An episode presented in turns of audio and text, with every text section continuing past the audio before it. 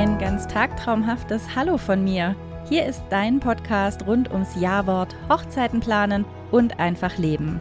Und ich bin mir sicher, manchmal geht es auch ums Überleben. Mal gibt es was Kreatives, mal was Meditatives, mal was Informatives, aber immer ehrlich und immer von Herzen.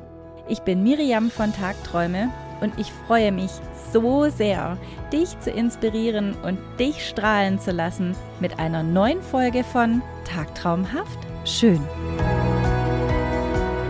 Ich begrüße euch ganz herzlich zu Dein großer Tag, was der Heiratsantrag mit dir macht. Oh, das größte Gefühlschaos in deinem Leben gefühlt, aber eigentlich ist es völlig normal.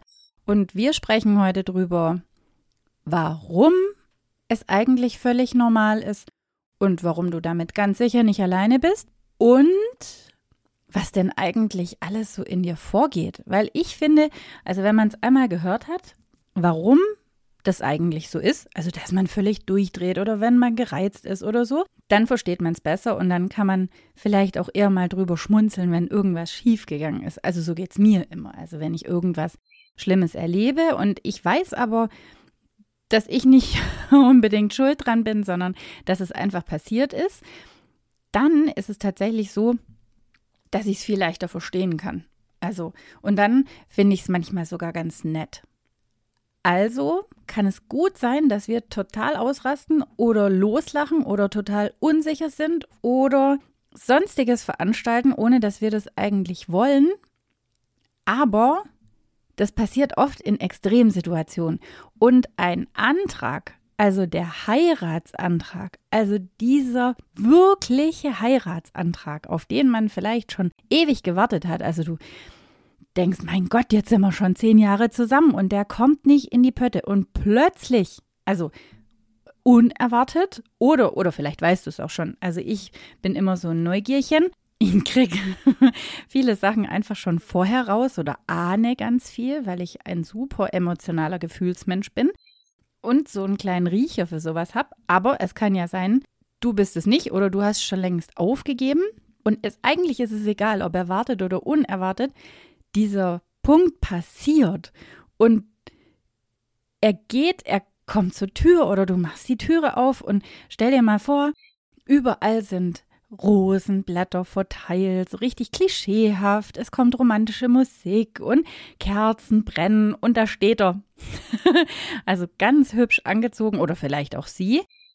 Also euer Partner des Herzens, Partnerin des Herzens steht da und wartet auf euch und ist garantiert genauso aufgeregt wie ihr. Also das Herz schlägt bis hoch und man weiß gar nicht, was man sagen soll. Und in dem Moment weiß man ja gar nicht, ob man sich tatsächlich freut oder nicht freut auf das, was gleich kommt. Und das ist ja noch verwirrender für einen. Also noch besser zu wissen, warum das so ist und warum das alles mit euch passiert. Weil so ein Antrag ja tatsächlich das Schönste und Tollste und Intimste ist, was es in einer Partnerschaft gibt. Also eigentlich sollte man sich ja, also optimalerweise, einmal in seinem Leben dafür entscheiden, mit dieser Person den Rest seines Lebens zu verbringen. Und nicht mit noch einer und noch einer, sondern das ist die Person, nur die. Und durch dick und dünn und ach, ja, am besten ähm, jeden Tag oder auch doch nicht. Oder man weiß es nicht so genau. Aber man würde schon gerne. Man weiß ja nie, was passiert.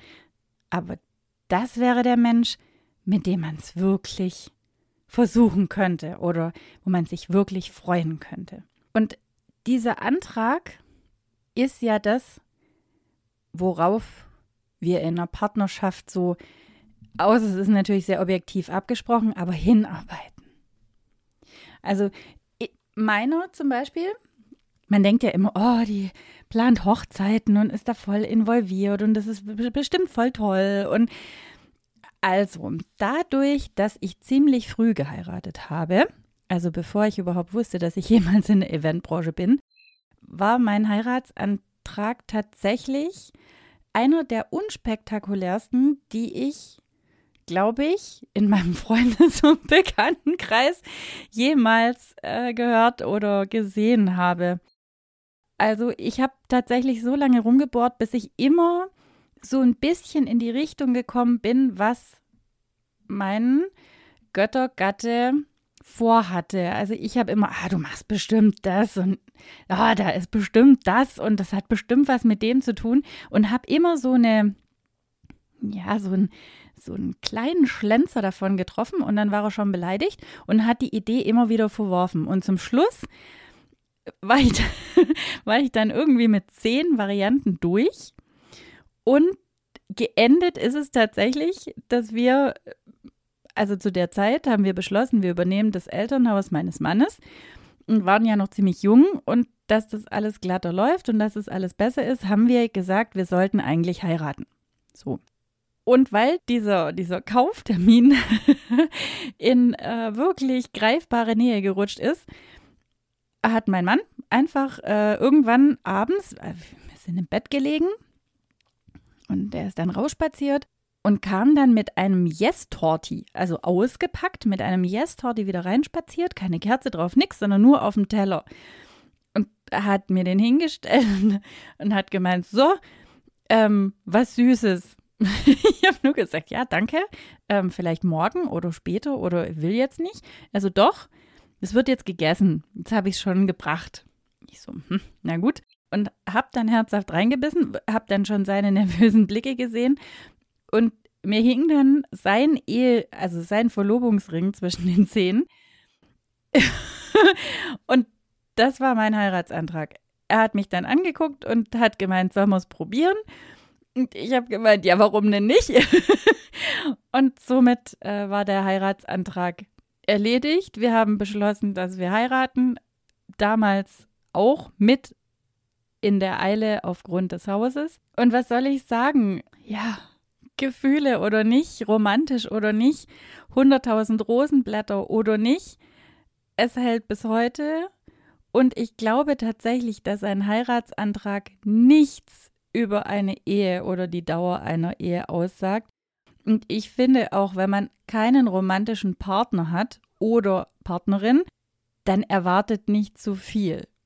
Also wir können euch sicher in allen Belangen weiterhelfen. Also wenn ihr ratlos seid, Hilfe braucht, schreibt uns an, wir helfen euch gerne, aber haltet eurem Herzensmensch das bitte nicht vor.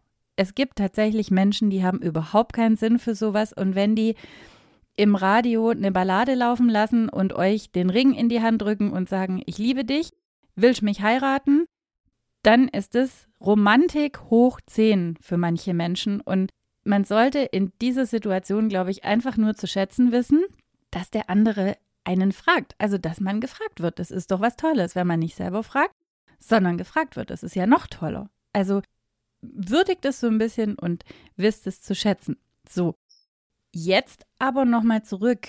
Warum denn dieser Antrag so viele Gefühle in uns auslöst? Also zum einen kennen wir das ja aus vielen Situationen, wo wir angestrengt sind oder verarbeiten oder vor neuen Situationen und genau das passiert bei einem Heiratsantrag. Also egal, ob wir wissen oder nicht, die, äh, die, die Situation kommt und dann schießt erstmal Adrenalin ein. Das ist dann so, um Gottes Willen, uiuiui, oh nein, oh Gott, jetzt und oh, jetzt, oh, was soll ich denn jetzt machen? Oder passiert es jetzt gleich? Oder, oder vielleicht fragt er ja gar nicht, vielleicht ist es ja nur romantisch, jetzt krieg dich mal wieder ein, jetzt beruhig dich mal, aber das können wir nicht. Alles in uns arbeitet auf Hochtouren. Also all das muss erstmal verarbeitet werden. Diese 100.000 Gedanken und Emotionen müssen irgendwie auf Linie gebracht werden. Das geht aber nicht, weil wir ja bisher noch keine Lösung haben. Das heißt, wir werden nervös, wir sind unausgeglichen, wir wissen nicht so richtig, ob wir Freude oder Entsetzen oder was auch immer empfinden sollen und damit können wir schon gleich gar nicht. Also wenn wir weinen, dann weiß unser Hirn, oh Gott, jetzt ist sie traurig. Wenn wir lachen, dann wird signalisiert, oh, wie schön, ich sende mal Glückshormone aus. Dann freuen wir uns. Und so wird es auch gespeichert. Wenn wir jetzt gleichzeitig lachen, weinen, Angst haben und so weiter und so fort, dann ist unser Innerstes erstmal kurz überfordert. Klar, wir lachen, das Herz rast, das muss was total Tolles sein. Mega. Und dann kommen aber unendliche Informationen, die bei dir ablaufen. Was passiert? Sage ich jetzt ja? Sage ich jetzt nein? Ist es überhaupt eine? Und wir gehen schon wieder so auf Hab-Acht-Stellung. Das heißt, wir, wir müssen das mal ganz kurz wieder in Ordnung bringen und dieses Chaos beseitigen. Weil ihr müsst euch so vorstellen, dass das lauter kleine Helferchen bei euch in der Zentrale oben sind. Vielleicht hat der eine oder andere ja alles steht Kopf gesehen, dieser computeranimierte Film. Sehr zu empfehlen übrigens. So ähnlich läuft es tatsächlich ab. Also in unserem Gehirn ist ja alles miteinander verknüpft. Und zwischendurch gibt es lauter kleine Helferchen. Das sind Synapsen, die hüpfen hin und her die ganze Zeit. Wie kleine Helferchen, wie kleine, was auch immer ihr euch vorstellen mögt. Und die rennen jetzt von A nach B. Und wissen überhaupt nicht, was die jetzt machen sollen. Kommt es jetzt in die Ich freue mich Schublade oder kommt es jetzt in Oh Gott oder hat sie sich wehgetan oder was ist denn jetzt passiert? Passiert jetzt gleich was Lustiges und ich muss lachen oder was oder muss ich weinen? In dem Moment kommt vielleicht noch ein sehr emotionales Lied und, und du schaust ihn an und es entsteht eine Pause, eine Emotionspause und es kann ja auch sein, obwohl das so romantisch ist und alles so gefühlsmäßig, emotional und toll geplant und euer Lieblingslied läuft, es passiert bei dir gar nichts. Es laufen keine Tränen, obwohl du eigentlich ein sonst total emotionaler Typ bist und du denkst, oh Gott, warum laufen denn nicht die Tränen? Warum laufen denn nicht die Tränen? In dem Moment setzt du dir ja noch viel mehr unter Druck. Alles unbewusst. Ihr merkt das gar nicht. Das passiert so schnell und unterbewusst, dass ihr das überhaupt nicht mitbekommt, ist aber trotzdem so. Und später, wenn dann alles rum ist, ihr habt dann irgendwie Ja gesagt, vielleicht bewusst, vielleicht ging es an euch vorbei wie ein Film und ihr denkt, oh, okay, ich habe Ja gesagt, gibt es alles. Und erst später, wenn dann Ruhe einkehrt und ihr vielleicht eure Hand anguckt und da glänzt dieser Ring an eurem Finger, euer Partner hat euch im Arm oder eure Partnerin und dann fließen plötzlich Tränen. Dann kommt das alles und dann übermannt euch alles. Und das hat damit was zu tun, dass dann wieder alles in Ordnung gebracht wurde. Dann haben die ihren Job gemacht, dann haben die aufgeräumt, dann haben die alles bewertet dann haben die alles festgelegt, wie das denn so war, ob es dir gut geht oder nicht, ob du entspannt bist oder nicht. Und dann kehrt wieder Ruhe ein. Oder er geht vor dir auf die Knie und du fängst an, lauthals loszulachen. Was du ja eigentlich gar nicht willst. Das ist ja das Schlimmste, was passieren kann, denkst du. Aber warum denn? Auch das ist nur eine Reaktion aus einer unbekannten Situation raus, die du noch nicht gekannt hast und die immer wieder neu sein wird. Also gesetztenfalls. Es gibt einen zweiten oder dritten Heiratsantrag. Man weiß es ja nie, was im Leben kommt. Auch das kann passieren, dass ihr einmal weint, einmal lacht und einmal lieber davonlauft. Es geht immer um euer emotionales Chaos im Kopf. Und deswegen seid ihr nie dran schuld, sondern es passiert immer unbewusst. Und ihr habt überhaupt keine Chance, das in diesem Moment wirklich bewusst zu entscheiden, wie ihr euch verhaltet. Dafür ist es eine zu außergewöhnliche Situation. Und daher könnt ihr, egal ob er schon war und ihr habt euch nicht so verhalten, wie ihr wolltet, oder er kommt noch und ihr denkt, oh Gott, oh, mir laufen bestimmt die Tränen oder habt Erwartungen an euch, was passiert. Lasst es. Ihr könnt es nicht beeinflussen in diesem Moment vielleicht später. Vielleicht seid ihr auch wirklich so froh, also ihr habt vielleicht auch schon drüber gesprochen und alles und ihr fiebert darauf hin und dann ist es wirklich soweit und alles passiert wie im Film. Das kann natürlich auch passieren. Das ist so der Optimalfall. Du läufst in die Wohnung rein, alles ist voll toll, er geht vor dir auf die Knie, super romantisch, dein Traummann schlechthin, hebt dir den Ring auf die Tränen, laufen, ihr habt euch in den Arm, tanzt noch eine Ballade und ja, was auch immer dann passiert. Aber zu 90 Prozent ist es eben nicht perfekt. Und ganz ehrlich gesagt, muss es das auch gar nicht. Perfekt ist immer so ganz arg schwierig. Weil perfekte Menschen oder die perfekte Situation, das gibt es eigentlich fast gar nicht. Perfekt hat immer Fehler. Und ein Fehler ist es ja nicht. Es seid einfach nur ihr. Es ist eure Person, das bist ganz alleine du und egal wie du reagierst in dem Moment, dein Herzensmensch heiratet dich genau aus diesem Grund, weil du so bist, wie du bist. Und deswegen mein großer Tipp an euch. Genießt es. Also genießt diesen Moment, genießt dieses Gefühlschaos und denkt nicht nach, sondern lasst es einfach passieren. Denn es ist ja so, ein Heiratsantrag ist einfach eine schöne Verbindung und was sehr Emotionales und ein Vertrauensbeweis für euch beide. Dann kommt dieses Chaos und jetzt wisst ihr auch, warum das da ist. Das heißt, es ist überhaupt nicht schlimm und das sollte euch schon alleine helfen, viel entspannter damit umzugehen und keine Erwartungen damit zu verknüpfen. Und dieses Chaos ist einfach toll. Und wenn das eintritt, dann habt ihr das sowas von verdient, als Person gefragt zu werden. Und nochmal, genießt es. Genießt es in vollen Zügen, dass ihr das erleben dürft. Und wenn das dann rum ist, ein bisschen Zeit vergehen lassen und dann schreibt euren Freunden, dann schreibt eurer Familie, dann könnt ihr jeden anrufen, den ihr möchtet, aber gebt euch doch einfach erstmal die Zeit für euch. Und dann, ein bisschen später, also nicht gleich, der Antrag ist gemacht, dann setzt ihr euch aufs Sofa und du googelst oder gehst sofort auf Pinterest und sagst, wuhu, jetzt fange ich an, sondern gebt euch Zeit. Lasst es kurz sitzen und fangt dann ganz langsam an, in die Planung zu gehen. Besprecht es mit euren Eltern, sagt euren Freunden, legt die Trauzeugen fest und so weiter, so intime persönliche Dinge, und dann mach den Rest. Und wenn dein Antrag vielleicht schon rum ist und der super, super schön war und vielleicht doch perfekt, dann darfst du mir auch gerne ein Foto mit deiner Geschichte schicken, gerne über Instagram, wenn du möchtest. Ich kann ihn auch gerne teilen. Vielleicht interessiert es auch andere und inspiriert andere. Und ich finde es auch immer ganz arg schön, von anderen zu erfahren, was für schöne Momente sie erlebt haben und wie toll so ein Heiratsantrag ist. Da kommt bei mir wieder der volle Romantiker durch.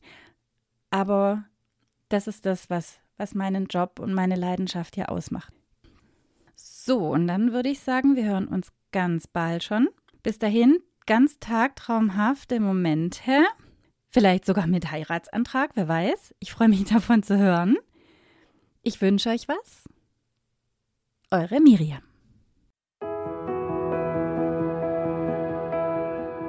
Ich möchte mich ganz herzlich an dieser Stelle für deine Zeit und dein Zuhören bedanken.